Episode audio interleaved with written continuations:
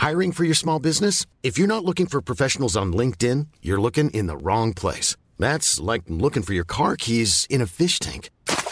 LinkedIn helps you hire professionals you can't find anywhere else, even those who aren't actively searching for a new job but might be open to the perfect role. In a given month, over 70% of LinkedIn users don't even visit other leading job sites. So start looking in the right place. With LinkedIn, you can hire professionals like a professional. Post your free job on linkedin.com slash spoken today. Esto es República H, la información más importante de lo que pasa en el interior de la República, con el punto de vista objetivo, claro y dinámico de Blanca Becerril.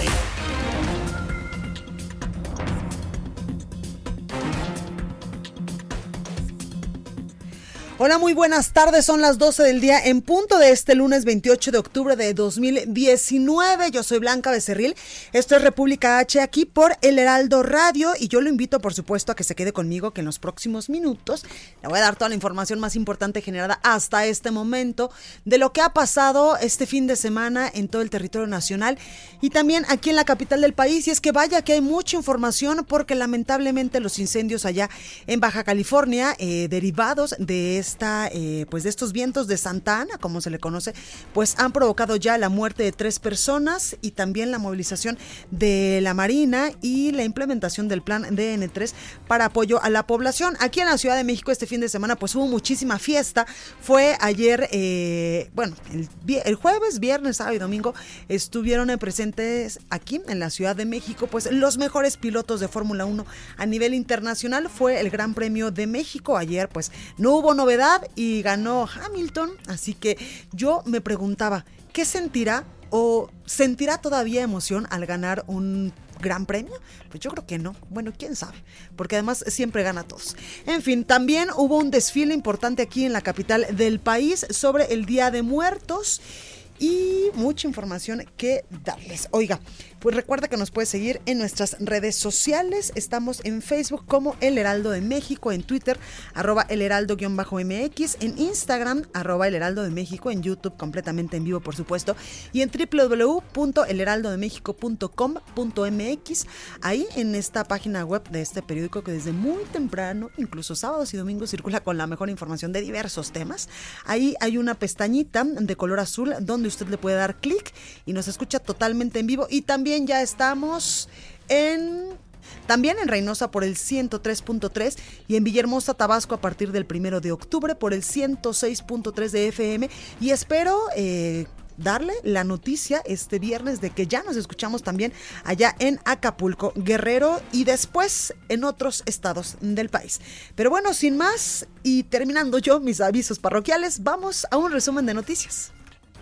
En resumen.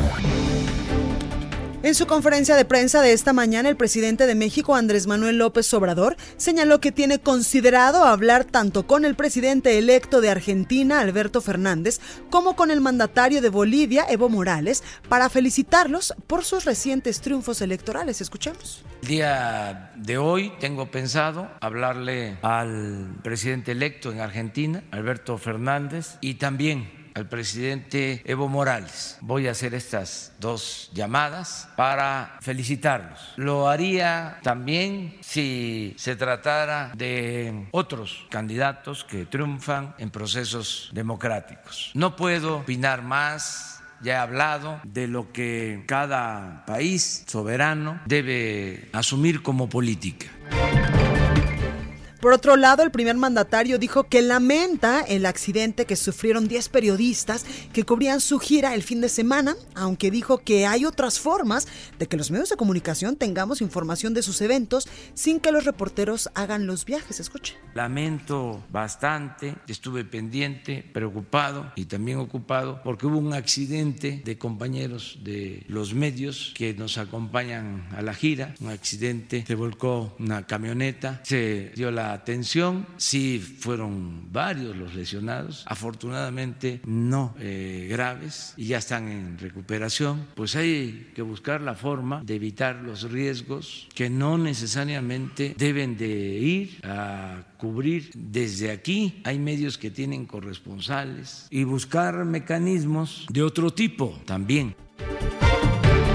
El C5 de la Ciudad de México informó que se encuentra cerrada la circulación en las avenidas Hidalgo y Guerrero debido a la presencia de personas en la iglesia de San Hipólito por los festejos de San Judas Tadeo. Un ministro de la Suprema Corte rechazó frenar la toma de protesta del gobernador electo de Baja California, Jaime Bonilla, programada para el próximo viernes primero de noviembre. En información internacional, el presidente del Consejo Europeo, Donald Tusk, informó que la Unión Europea acordó aceptar la petición de Reino Unido para aplicar una extensión flexible del Brexit hasta el 31 de enero del 2020. El mandatario de Chile, Sebastián Piñera, me pidió la renuncia de todos sus ministros, que son eh, pues como los secretarios de Estado aquí en el país, para diseñar un nuevo gabinete tras las protestas violentas registradas en su país durante las últimas semanas. El presidente de Estados Unidos, Donald Trump, aseguró que luego de un ataque de las fuerzas militares de su país en Siria, fue asesinado el líder del Estado Islámico, Abu Bakr al-Baghdadi. La nota del día. Bueno, comenzamos con toda la información y hay muchas cosas que contarles sobre lo que está pasando allá en Baja California. En un primer momento por los incendios que han afectado a ese estado del país durante este fin de semana y que se han eh, pues intensificado, pero también hoy se habló de la toma de protesta del nuevo gobernador electo Jaime Bonilla que estará eh, sucediendo el próximo viernes primero de noviembre. En el primer minuto de este viernes, eh, pues estará tomando ya rindiendo protesta ya en el Congreso local de Baja California. Y sobre esto, el presidente Andrés Manuel López Obrador, en su conferencia matutina hoy aquí en Palacio Nacional, habló y dijo que él no va a ir a la toma de protesta del nuevo gobernador de Baja California, sino que en su representación va a asistir la secretaria de Gobernación, Olga Sánchez Cordero, tal y como ha ocurrido en otras, en otras tomas de protesta de otros gobernadores. Escuche. Eh, no estoy asistiendo a los actos de toma de posesión de los eh, gobernadores. Eso le corresponde a la licenciada Olga Sánchez Cordero, la secretaria de Gobernación. Ella me está representando.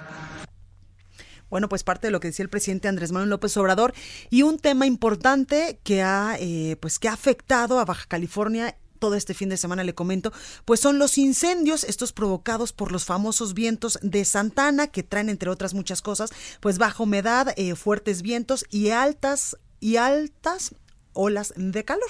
Bueno, pues los incendios en Baja California han afectado aproximadamente a 9.880 hectáreas y han, y han cobrado la vida, lamentablemente, de tres personas.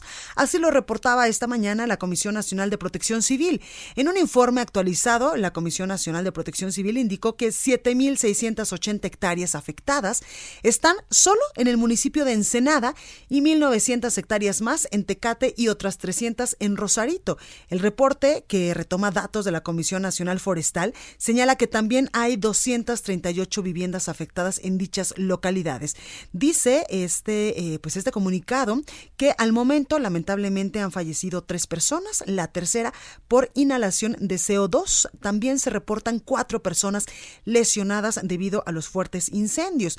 La Comisión Nacional de Protección Civil abundó que las autoridades estatales pues ya han habilitado cuatro refugios temporales donde donde hasta el momento se han atendido a 84 personas, principalmente de estos municipios, de Rosarito, de Tecate y también de Ensenada, municipios eh, gravemente afectados por el tema de los incendios. Y es que precisamente los incendios activos desde el viernes pasado tienen al menos un 50% de, de liquidación Dos se localizan en el municipio de Ensenada y uno en Tecate. En Ensenada están en, el, en, el, en la población de San José de la Zorra, que tiene un 60% de control. Pero para hablar más sobre este tema y tener los detalles precisos, vamos a enlazarnos vía telefónica y le agradezco mucho que nos tome esta comunicación. Antonio Rosquillas Navarro, él es director general de Protección Civil allá en Baja California. Antonio, muy buenas tardes, ¿cómo está?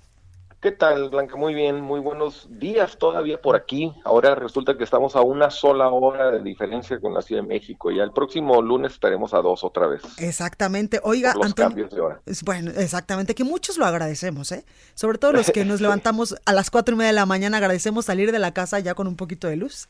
Ahí es cuando nos reponemos del otro cambio, sí. Exactamente. Antonio, por favor, cuéntanos cómo va el asunto de los incendios forestales allá en Baja California. ¿Cuál es el reporte a las 11, 12 del día de este lunes?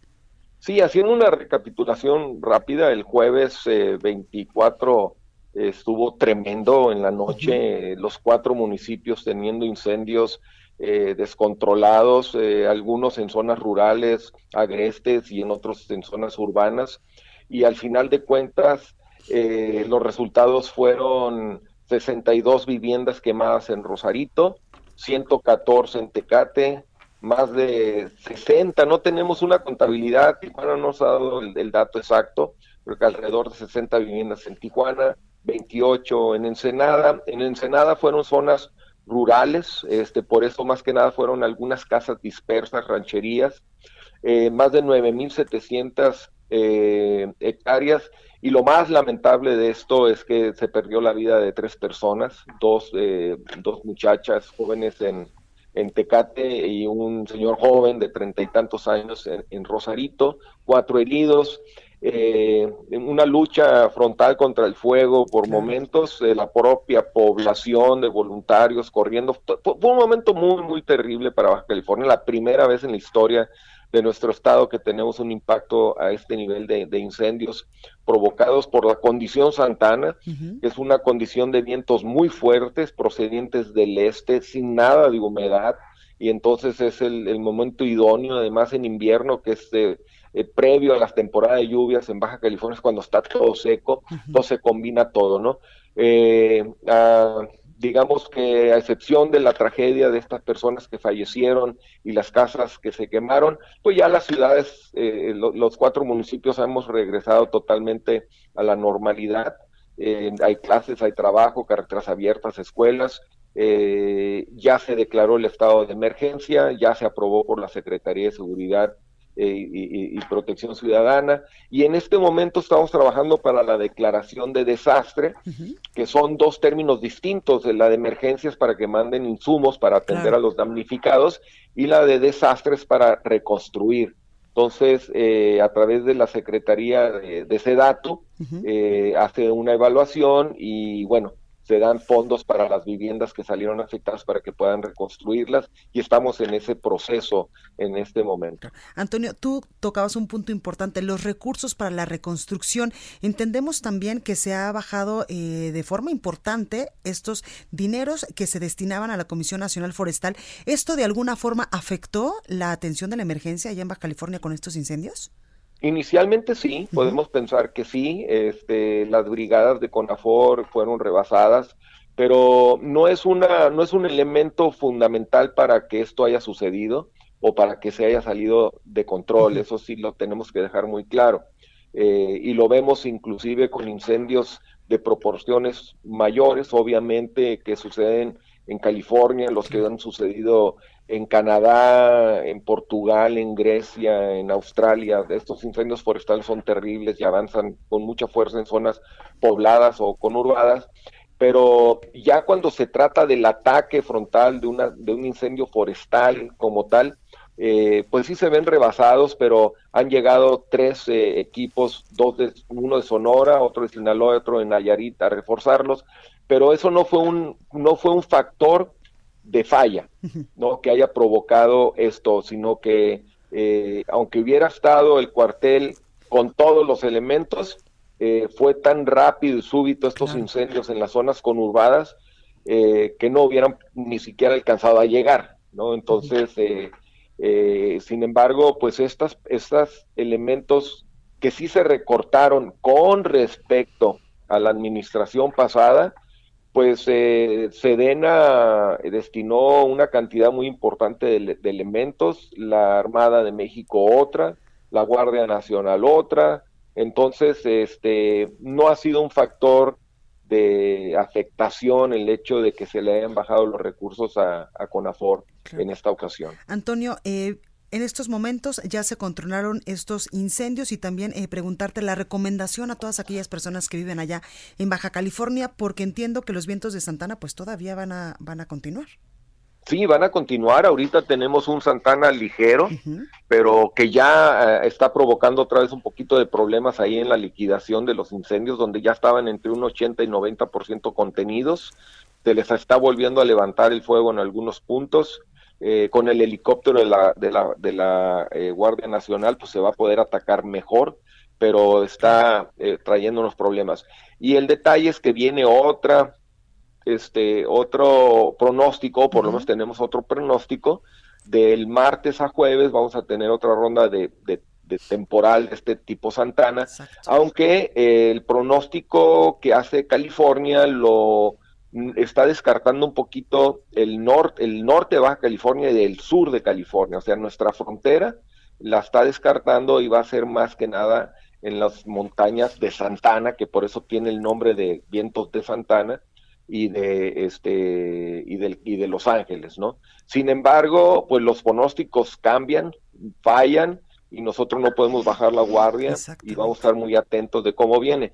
Y estos vientos de Santana son clásicos en otoño, pues todavía nos falta todo noviembre y buena parte de diciembre y ya nos demostró que eh, pues aunque es la primera vez que nos impacta de esta manera, pues eh, aunque yo espero que sea la primera y la única, pues no podemos bajar la guardia, ¿no? Vamos a tener que estar muy al pendiente todos, este gobierno y sociedad al pendiente de que no vaya a haber otro incendio similar. Totalmente. Antonio Rosquillas Navarro, director general de Protección Civil de Baja California, gracias por esta comunicación para el Heraldo Radio para servirte en la casa luego. Gracias. Muy buenas tardes. Igualmente, pues ahí lo tiene a tomar sus precauciones allá en Baja California porque los vientos de Santana pues van a continuar todavía algunas semanas más.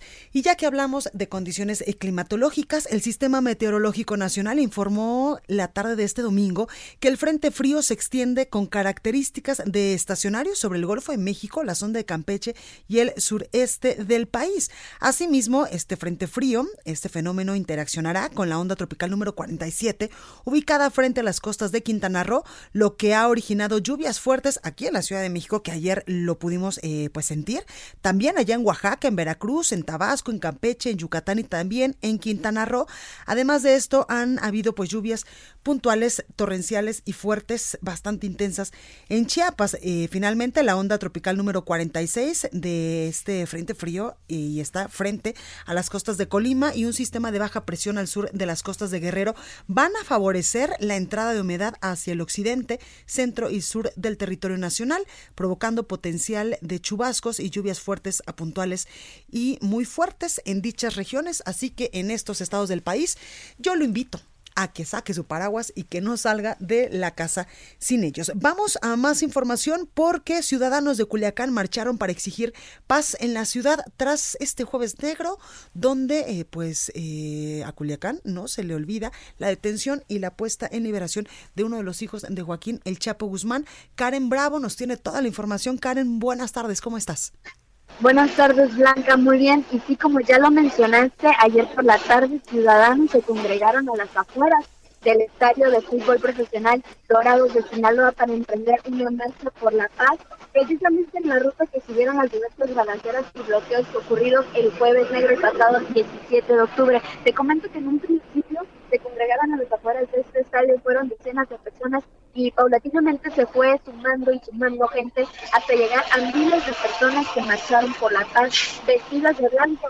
Entre las peculiaridades de este recorrido es que estuvo acompañado por bailarines folclóricos, entre ellos la tradicional danza del guisado sinaloense, además de bailables regionales. Al concluir el recorrido que estuvo eh, el trayecto fue por la Enrique Sánchez Alonso, que es la avenida principal del sector Tres Ríos al norte de Culiacán. Los asistentes se congregaron en la monumental Hasta Bandera, que está en el sector Tres Ríos, en el conmemorativo Parque Las Rivadas. Te comento que este punto es emblemático en la ciudad porque es donde parten los tres ríos, eh, donde se juntan el río Tamazula, el río y la Vendía al río Culiacán. Entonces ahí fue donde se congregaron para hacer diferentes eventos familiares y pedir por la paz, además de reflejar una imagen positiva de la ciudad blanca.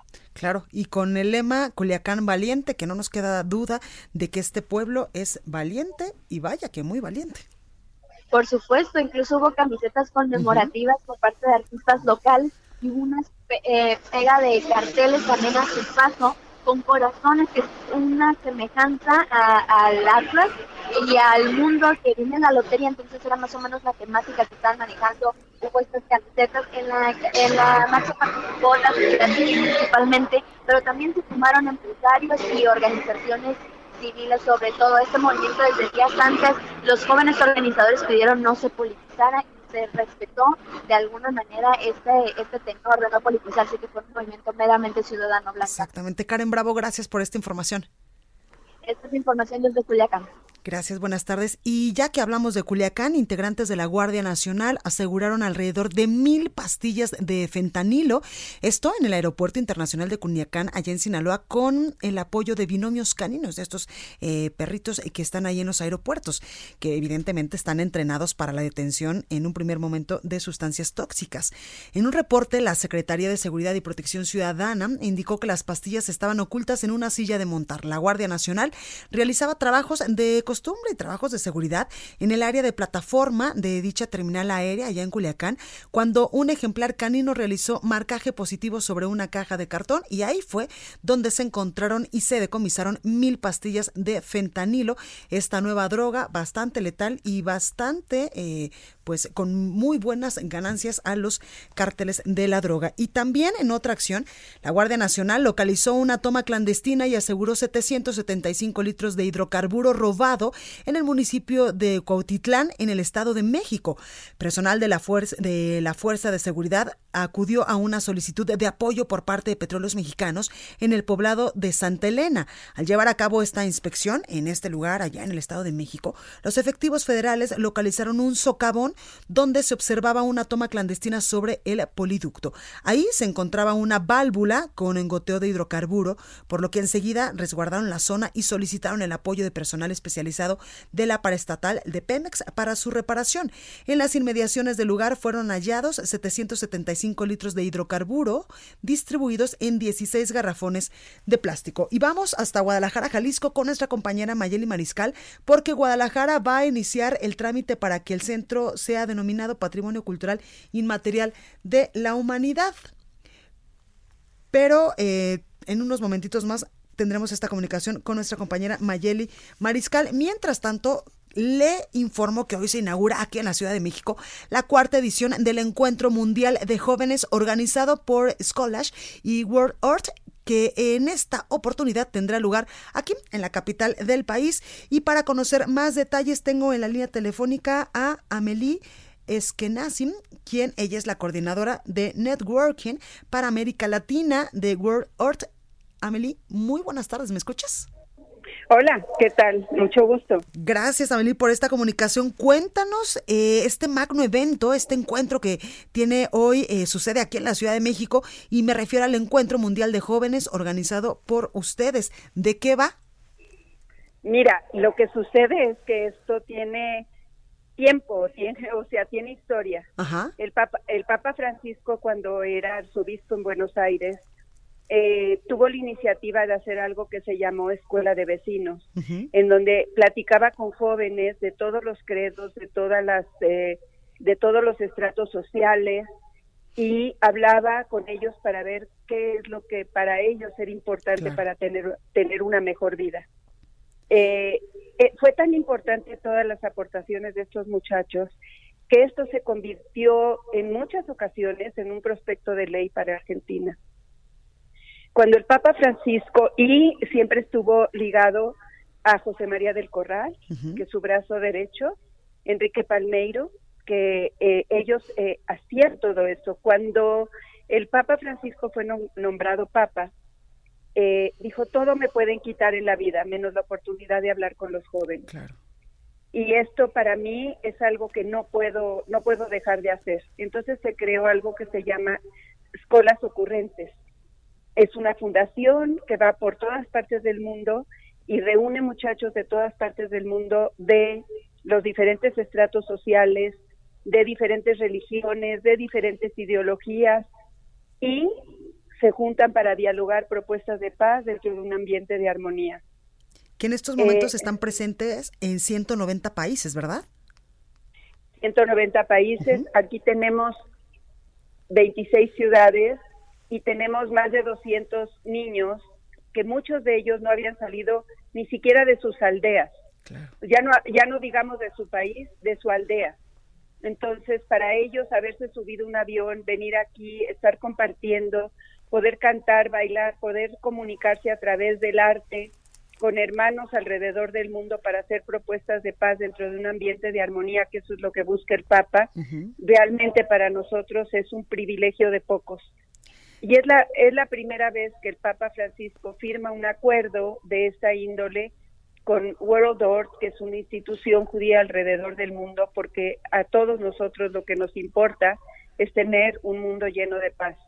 Porque te voy a decir algo, cuando un muchacho muere porque no hay paz, lloran todas las madres. Llora cualquier madre. Llora una madre judía, una madre palestina, una madre de Ruanda.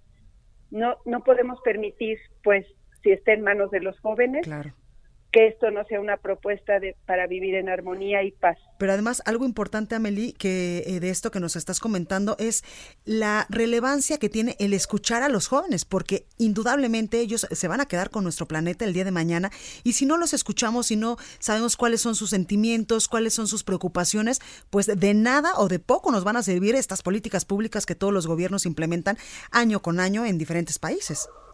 Así es, Así es, y de verdad sería muy conmovedor que se pudiera ver en vivo lo que está sucediendo aquí con tanto muchacho, con tantos niños, con tanta preciosidad, de verdad, de, cultura, de no, no, esa es algo que no, yo no tengo palabras siquiera más que lágrimas, creo. Exactamente. Y vienen de Argentina, de Bulgaria, incluso de Haití, de Mozambique, de Panamá, de Portugal, de Perú, de muchísimos eh, países. Me dices que 26 están presentes hoy aquí en la Ciudad de México. Así es, 26 ciudades. Ajá. Eh, eh, sí, vienen de Mozambique, Haití, Argentina, Brasil, Uruguay, Paraguay, España, Portugal. Ameli, y cuando termine, cuando termine este encuentro, esta declaratoria, ¿se va a hacer una declaratoria, algún documento? ¿Qué es lo que sigue? Sí, tenemos un documento y lo que ahora arranca y vamos a hacer diferentes escuelas de arte para que los muchachos puedan comunicarse y van a dejar plasmadas obras en las que se va a poder ver cuáles son las inquietudes de todos estos muchachos para darles un seguimiento durante todo este tiempo. También tenemos una capacitación importante con sus facilitadores, con sus maestros, con sus directores y acompañantes para poder eh, para poder darle seguimiento a esto y que realmente sea significativo y valga la pena. Por supuesto, pues ahí lo tenemos, Amelie Eskenazi, coordinadora de Networking para América Latina del World Art, quien eh, pues en estos momentos están inaugurando ya esta cuarta edición del Encuentro Mundial de Jóvenes organizado por Escolas y World Art. Gracias por estar esta tarde con nosotros aquí en República H por el Heraldo Radio. Al contrario, gracias a ustedes por el interés y por pasar noticias que de verdad sean tan relevantes y tan buenas. Las necesitamos todos. Totalmente. Amelie, pues este es nuestro trabajo. Gracias. Al contrario, a ustedes. Bueno, pues ahí lo tenemos. Yo soy Blanca Becerril, esto es República H. Vamos, hombre de corte, yo regreso con más, no se vaya. Continúa escuchando a Blanca Becerril con la información más importante de la República en República H. Regresamos. Escucha la H.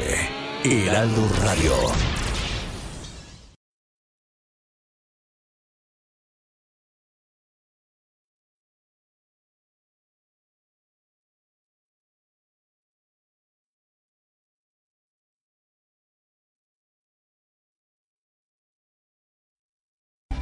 Estamos de regreso con la información más importante de la República en República H, con Blanca Becerril, transmitiendo en Heraldo Radio, en resumen. La Fiscalía General de Nayarit informó que Pavel Emilio N., exdirector de averiguaciones previas y del penal de Tepic, fue detenido como presunto responsable de encubrimiento de secuestro agravado. En el Congreso de Tamaulipas, el diputado Miguel Gómez Horta exhortó a las secretarías de Hacienda y de Comunicaciones y Transportes a destinar recursos para la reparación y reparación del llamado puente roto, esto en Altamira.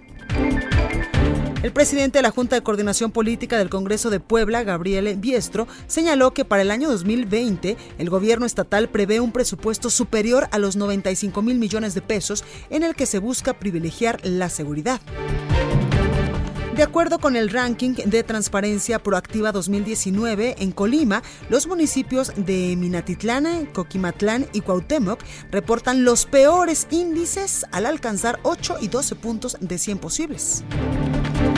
En Tlanepantla, Estado de México, una tercera parte de los más de 153 mil usuarios del organismo municipal del agua están rezagados en los pagos del recurso. Estado de México. ya está con nosotros Hugo Corso desde el Estado de México. Sí, porque viene del Estado de México y nos habla del Estado de México. hoy no, hoy no literal desde el Estado de México, pero sí. Hoy te quedaste en casa de la novia aquí en la Ciudad de México. Hoy me quedé, claro, por supuesto. Ah, tú muy bien. Es que fue fin de pues semana, tienes toda la razón. Pues Así empezamos todos. Ya, amanezco, ya tengo cepillo de dientes ahí. ¿Las pantuflas y la pijama?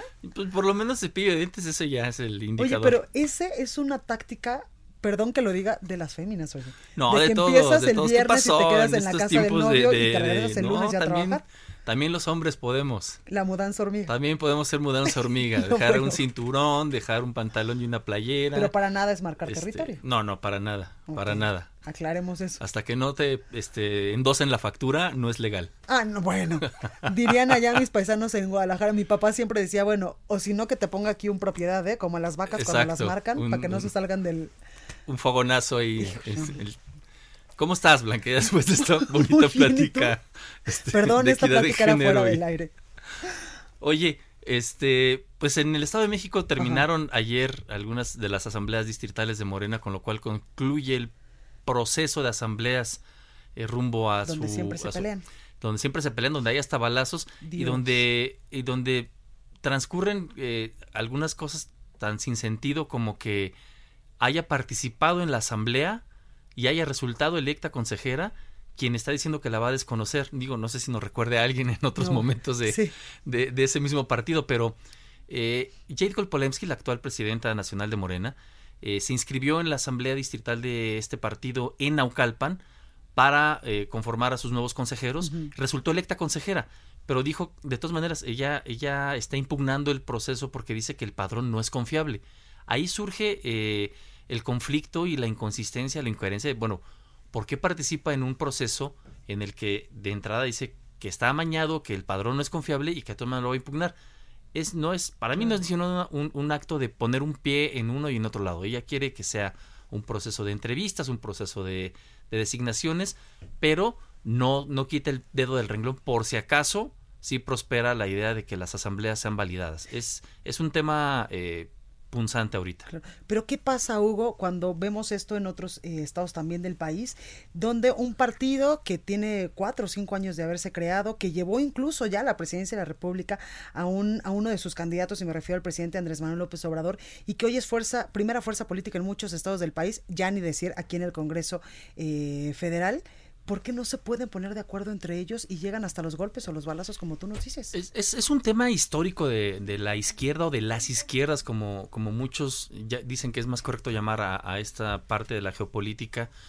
Eh, de suyo, es, es, muy parecido lo que ocurre en Morena que lo que tuvo el PRD y fue lo que mató al PRD. Las tribus y las tribus. Claro. Y eso fue porque en el 88, después de 88, cuando se conforma el Frente Nacional Democrático, para postular a Cuauhtémoc Cárdenas como candidato a la presidencia y que generosamente Berto Castillo cede el registro de su partido para que Cuauhtémoc Cárdenas sea candidato oficial.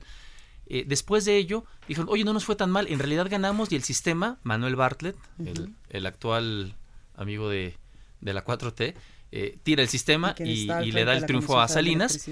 Eh, ganamos, este, sí nos funciona. Y se juntaron trotskistas, que no tienen nada que ver con maoístas, que no tienen nada que ver con comunistas, con eh, leninistas, con estalinistas, con el movimiento obrero, con el movimiento eh, campesino, varias expresiones de la izquierda que se juntaron y que tienen eh, de, de, fondo, dicen ellos en, su epistemología política, diferencias sustanciales y se juntaron a fuerza de un objetivo pragmático que era ganar. Claro. Entonces se fue viendo eso a, lo largo de los años del PRD con la creación de tribus y la fragmentación. Había unos tan pragmáticos como Nueva Izquierda, quienes acusa de haber generado acuerdos con el poder, y otros tan recalcitrantes como IDN, donde estaba eh, René Bejarano, eh, la expresión más, más afín a Andrés Manuel López Obrador cuando estuvo ahí.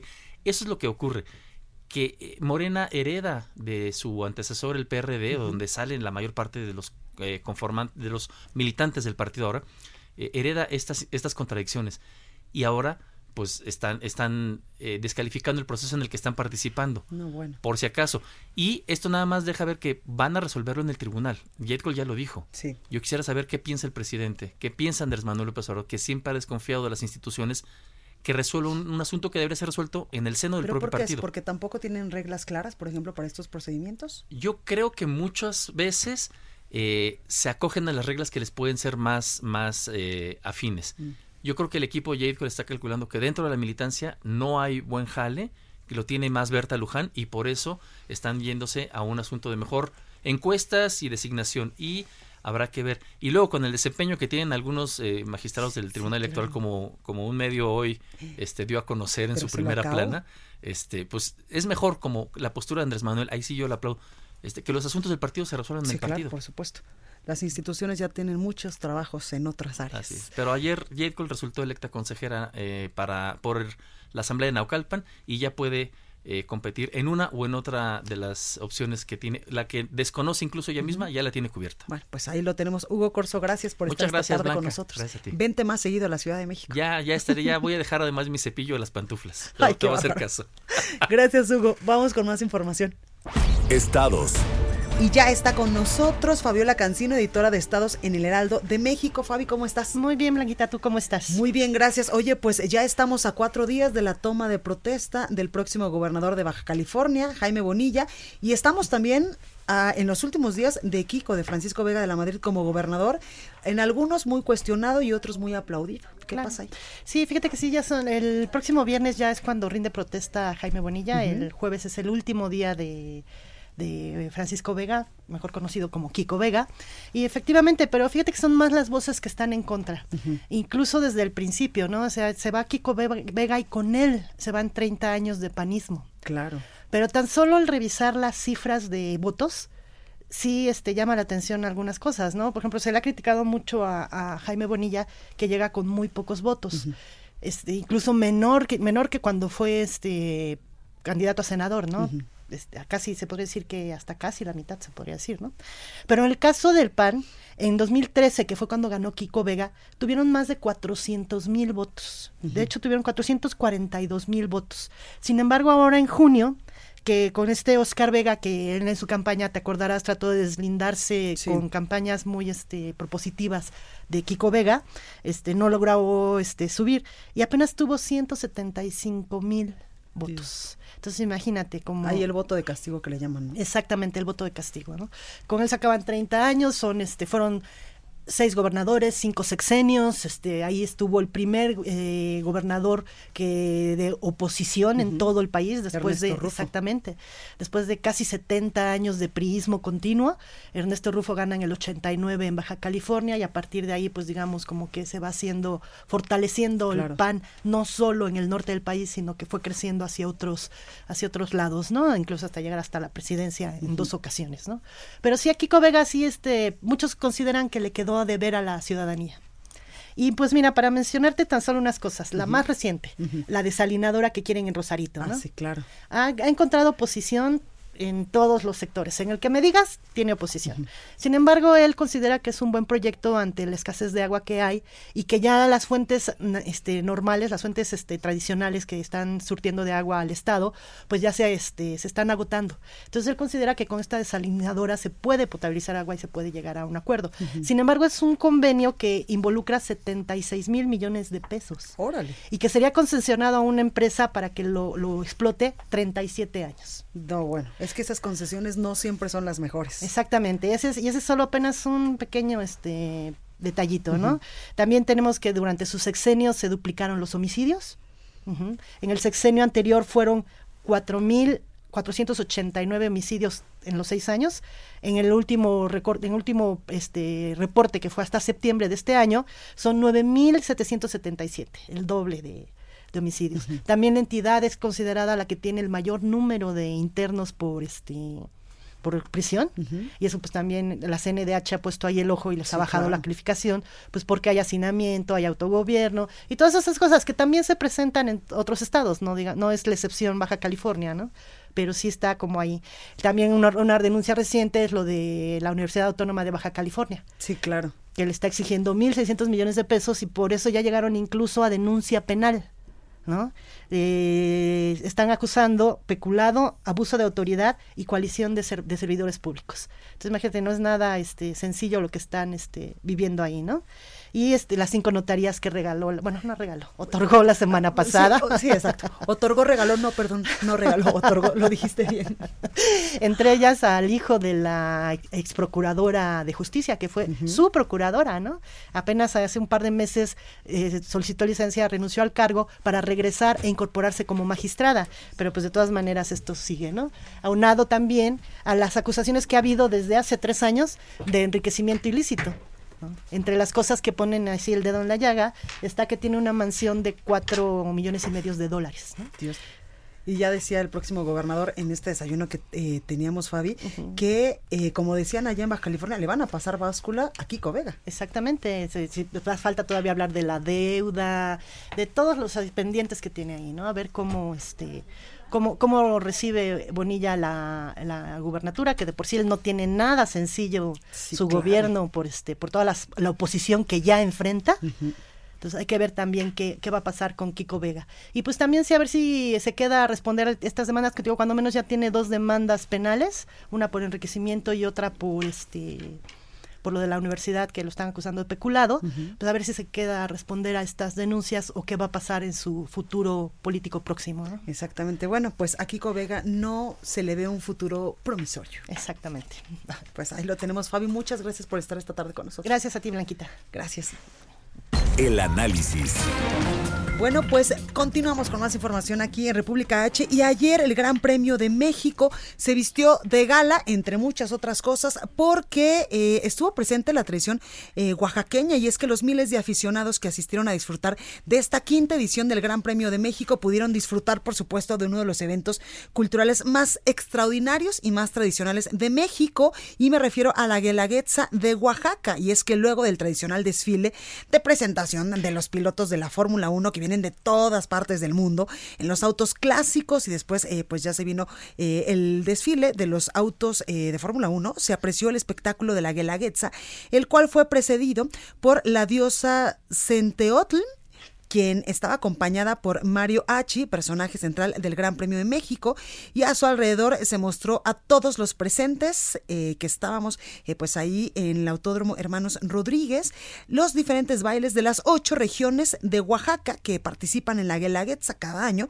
como por ejemplo el baile de la flor de piña de Tuxtepec, que representa la región del Papaloapan. También se exhibió la tradicional danza de la pluma, que representa la región de los valles centrales, y también pues se pudieron eh, ver las tradicionales marmotas que participan en todas las calendas tradicionales de Oaxaca, entre muchas otras cosas que nos dio este premio, que muchos han dicho a nivel internacional es el premio más bonito o el más espectacular a nivel internacional por todo esto que le acabo de comentar, además de que literal es una fiesta de color muy al estilo de los mexicanos.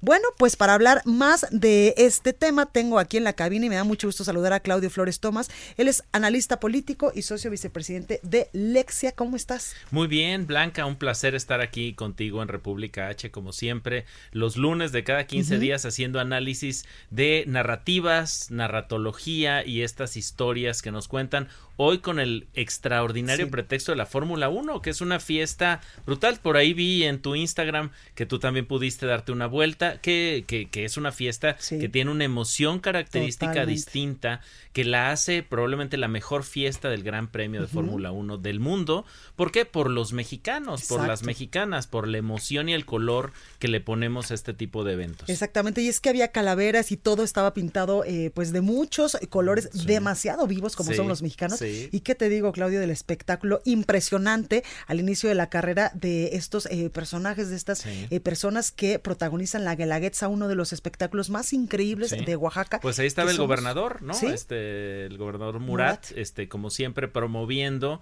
eh, la extraordinaria cultura oaxaqueña que es un encanto. Yo siempre digo hashtag Oaxaca máxima.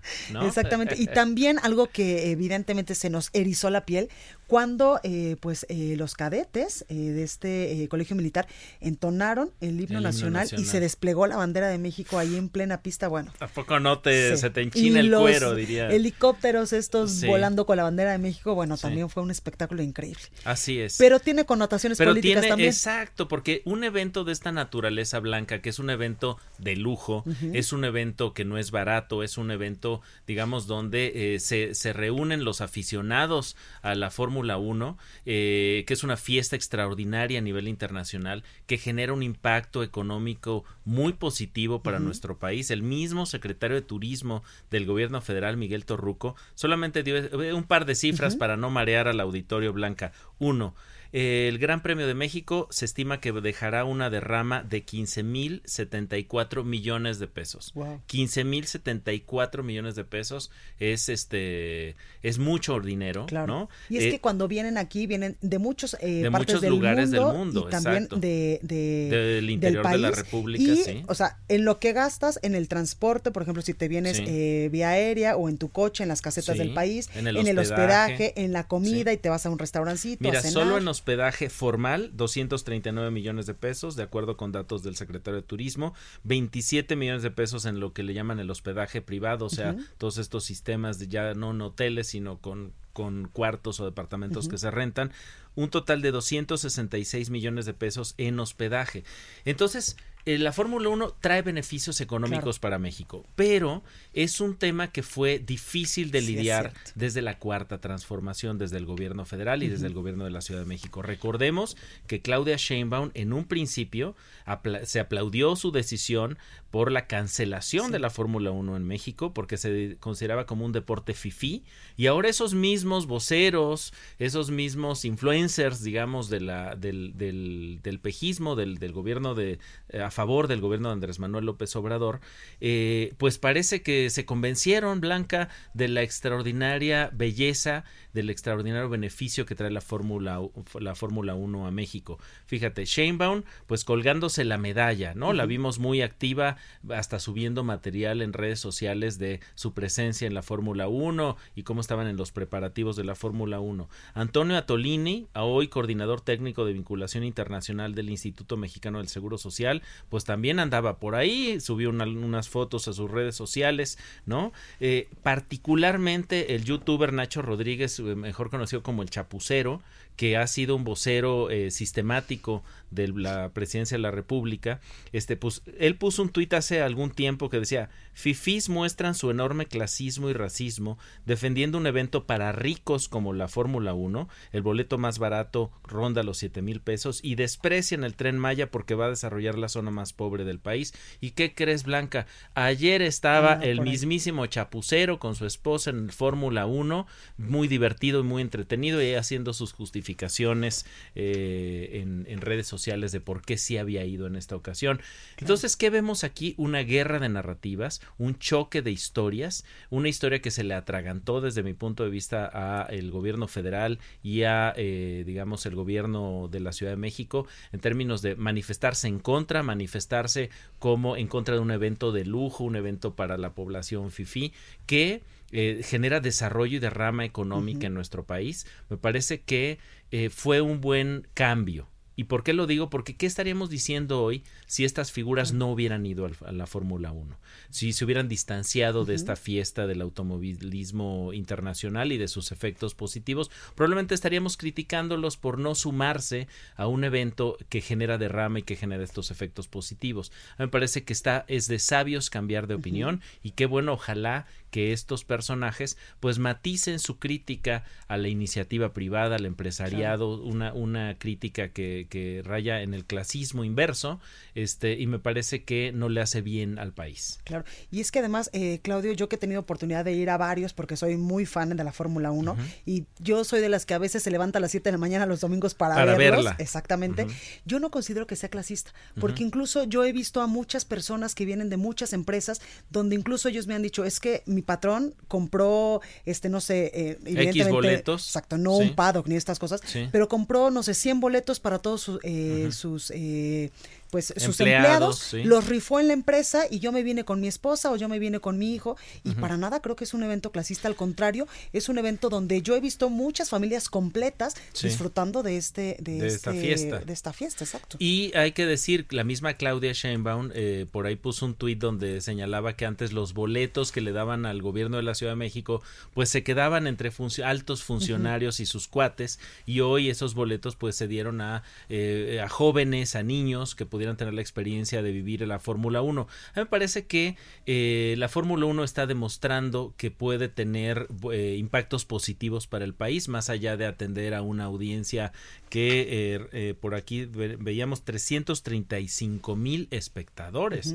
O sea, no es una fiesta chiquita, es una fiestota. Y me parece que hacen bien estas figuras de identificadas como parte, digamos, del ciclo político de Andrés Manuel López Obrador, Claudia Sheinbaum, eh, Antonio Tolini, el mismo Nacho Rodríguez, etcétera, pues hacen bien en empezar a ver el otro lado, ese que a veces se critica desde la ignorancia o desde el o, se critican desde el prejuicio, que quizá no es tan mala idea estimular este tipo de eventos que generan efectos económicos positivos para México. Exactamente, y nos pone, eh, Claudio, en el ojo de todo el mundo. Y yo tuve en algún momento la plática con una persona y me dijo, oye, es la primera vez que vengo a tu país, es la primera vez que vengo a México y hoy quiero invertir, quiero poner un restaurante. Entonces también... Cambia nuestra narrativa, porque allá afuera, en el mundo, pues hay una historia de México que está siendo hegemónica desde Calderón hay que reconocer que esto no es el tema de Andrés Manuel, con el tema de la inseguridad, la delincuencia que vivimos en este país, con Calderón, con Peña, y me parece que estos eventos cambian la narrativa de un país en términos más positivos. De cómo nos ven ¿no? Hablan de nuestra cultura, hablan de nuestro ser, nuestra identidad, somos muy buenos para fiestear las y los mexicanos, eh, Blanca, y qué bueno que también haya estas historias que contar de nuestro país. Exactamente, somos buenos para fiestar. Mira, ahí está la fiesta del Día de Muertos. Somos los únicos a nivel mundial que nos reímos de Sí, y, bueno, hay que, no hay que olvidar que ayer también se dio el desfile del Día de Muertos 2019, que es una tradición nueva, pero ¿por qué? Porque nació de entre Coco y 007. Exactamente, pues ahí lo tenemos Claudio Flores Tomás, gracias por estar esta tarde con nosotros, como siempre, muy buenos tus análisis. Muchas gracias. Nos vemos en 15 días. En 15 días aquí nos vemos, Blanca. Bueno, pues yo soy Blanca Becerril, esto fue República H aquí por el Heraldo Radio, que tenga un excelente inicio de semana, un muy buen día, sonría, sea muy feliz y yo les espero el día de mañana en punto a las 12 con más información. Esto fue República H, la información más importante de lo que pasa en el interior de la República, con el punto de vista objetivo, claro y dinámico de Blanca Becerril. Continúa escuchando Heraldo Radio, donde la H suena y ahora también se escucha. Una estación de Heraldo Media Group. Heraldo Radio.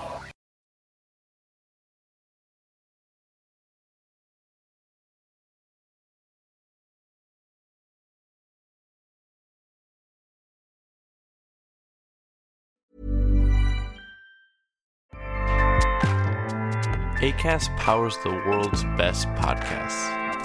Here's a show that we recommend. The Real Housewives is a guilty pleasure for most, but if you're looking to not feel guilty about that pleasure, tune in to Everything Iconic with me, Danny Pellegrino, where I break down all the messy moments and behind the scenes antics of Bravo's popular franchise. And on Everything Iconic, I also interview celebrity guests like Kelly Ripa, Kiki Palmer, Drew Barrymore, Cameron Diaz, and more about their guilty pleasures, their past work, and so much more. So if you're pop culture obsessed and find yourself watching way too much reality TV like me, tune in to Everything Iconic with Danny Pellegrino wherever you listen to podcasts. ACAST helps creators launch, grow, and monetize their podcasts everywhere. ACAST.com.